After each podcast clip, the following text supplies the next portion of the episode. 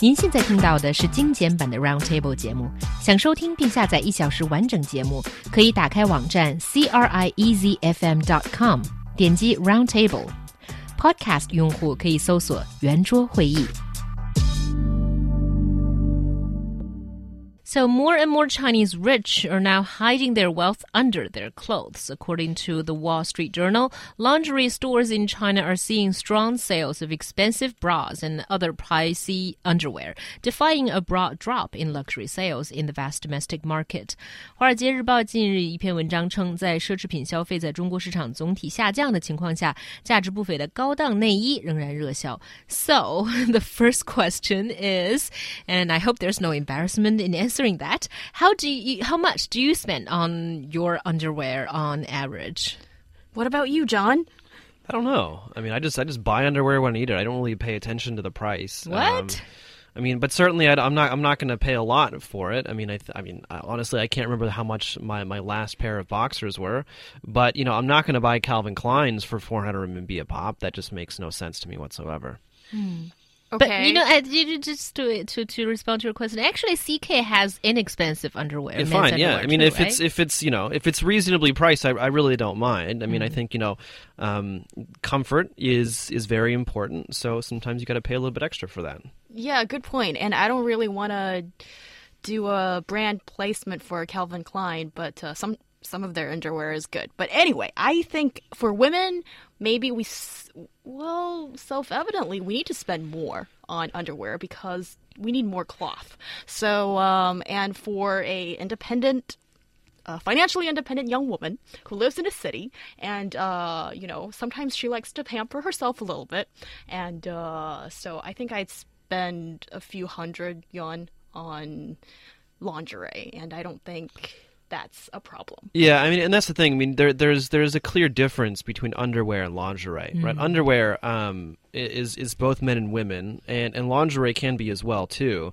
Uh, but lingerie is usually going to be the higher end. Uh, it is going to be uh, kind of classified along with um, you know the the intimacies of the bedroom, you might say. Uh, and so there's going to be a lot of different types, and and usually the, the the quality and material is going to be much much higher. And so that's usually what we're talking about when we're looking at uh, consumption, lingerie consumptions. We're talking about higher end, higher quality underwear that is targeting not necessarily towards everyday wear, but for special occasions. Mm-hmm. Right. And I just want to say one thing here everyday or special occasions, I think it's really important for women to pay attention to their underwear because I know some girls, since puberty, have been wearing the wrong size of bras and she doesn't know. And you get used to it. And mm. it's hugely, it's really bad, detrimental to your posture. And um, so, you know, you should get those facts facts and ideas right there. Yeah, that's true. And also talking about the sales, it does seem that uh, a few lingerie brands in China have opened, who, which have opened stores recently, have seen their sales jump a lot. And then on the larger trend, we're seeing uh, luxury sales drop. So people are wondering why is it that people are spending on uh, lingerie instead of on other watches? I think I, I, think I think part of it is I mean a lot of it has to do with austerity, and I think that's that's really obvious um, and and you know, the most obvious kind of uh, reason for people wanting to do that. Watches can be very flashy; they can be very obvious. Bags are very obvious as well, um, and obviously, I mean, if if you have underwear, well, that's not that obvious because unless you're going around flashing everyone, no one's really going to be able to see it. But people still, and so, but the thing is, I think part of it is part of the luxury, the the um, demand for luxury in China has to do, yes, of course, with showing off, but it has to do with quality as well. And I think that's that's really what's happening here in many cases is that a lot of Chinese people more and more, with the money to spend, are recognizing this is how I f- buy quality. I buy quality, I not necessarily because I want to show off. Maybe I do, maybe I don't. But in the case of underwear, you're not going to be showing it off very often. It is going to be about this is a good thing to buy because it has some type of inherent worth in that sense sense. Also, I think if we look at a lot of the uh, the retailers, Agent Provocateur, La Perla, and things like that, these are uh, brands based in Europe, and so I imagine what's happened is a lot of a lot of these people have gone abroad, they've gone shopping on the on the high street, and now they come back and they see that oh, this same brand which I saw there, maybe purchased a few things when I was there, now it's back at home. Right. I think this has nothing to do with flaunting your wealth whatsoever because as John has stated, this is something for only yourself or maybe your partner to even see. So I think this is about you enjoying it and really enjoying high quality, best design, intimate stuff. And uh, th- but that being said, I still find it kind of uh, strange that the uh, Wall Street Journal jumped to the conclusion that this that uh, after looking at the sales of one lingerie maker, La Perla, that its sales has jumped by 42 percent uh, since the year before, then it's come to the conclusion that um, Chinese people are buying luxurious lingerie. I don't think that makes any sense at all because I've seen other luxurious brands such as Wolford that's been in the Chinese market for years and it's Australia uh, no Austrian actually and it's done poorly so I think what the only conclusion we can come about is that one brand is doing super well but it's very difficult to say that um, you know the Chinese wealthy class has adopted something new. Yeah, I mean, but at the same time, we are seeing uh, again Agent Provocateur. Their sales are going up. Uh, Calvin Klein, not necessarily lingerie, but uh, but high, but Underwear. higher higher end underwear. Their their sales are going up. Uh, blah blah bra. Their sales are going up as well. And so we are seeing uh, definitely across the board. Uh, uh, uh, um, an increase in interest in higher quality undergarments, uh, and I, and I think that again, it's it's gonna it's gonna depend on who you're talking to, but I think a lot of it again has less to do with luxury and more to do with quality.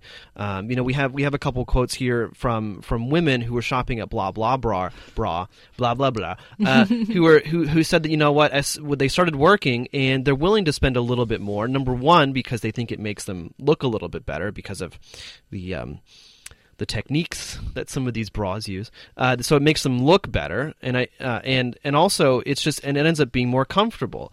And so I think especially for women, I mean for for a man it's kind of it's give it's give or take, but especially for women, as as Hyang mentioned, having proper and, and, and good quality support can be very very very very important when it comes to comfort, when it comes to looks, and ultimately confidence. Yeah, and I think those are some really good points, and it's all built upon the fact that I think Chinese people um, across the board are having a, earning a little bit more money. I think that now people are.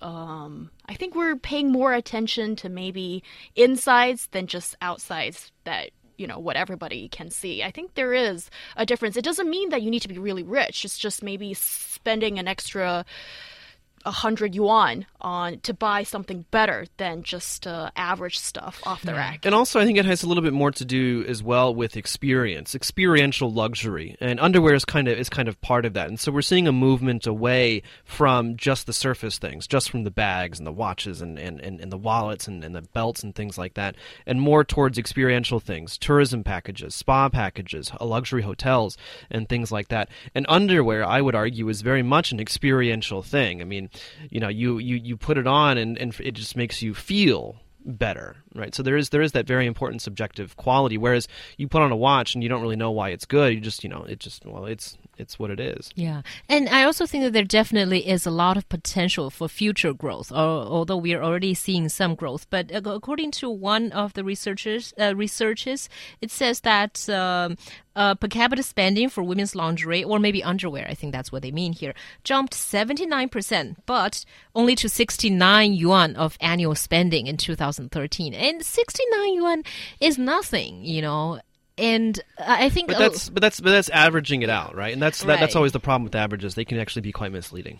And I think for the urban population, at least the female uh, species of us, I think a lot of us have experienced that if you feel good you know underneath your your your clothing meaning having you know nice bra underwear and then it will really uh, boost your confidence make you feel very comfortable and confident about yourself and that's really important and i urge all girls to go shop for the right underwear for you. That is really important. That is also why Victoria's Secret is so successful because it gives women a chance to go into that beautiful playhouse and find what's right for you. Well, and also- you're not waiting for the man to do that for you, but you do it for yourself. Certainly, Victoria's Secret has been very successful because they, they, they sell an image, and if you buy one of those bras, then you too become some type of supermodel as well. And for men, you, you don't you don't need to be left out. You know, tank tops. I would I recommend a good fitting tank top can make you feel great.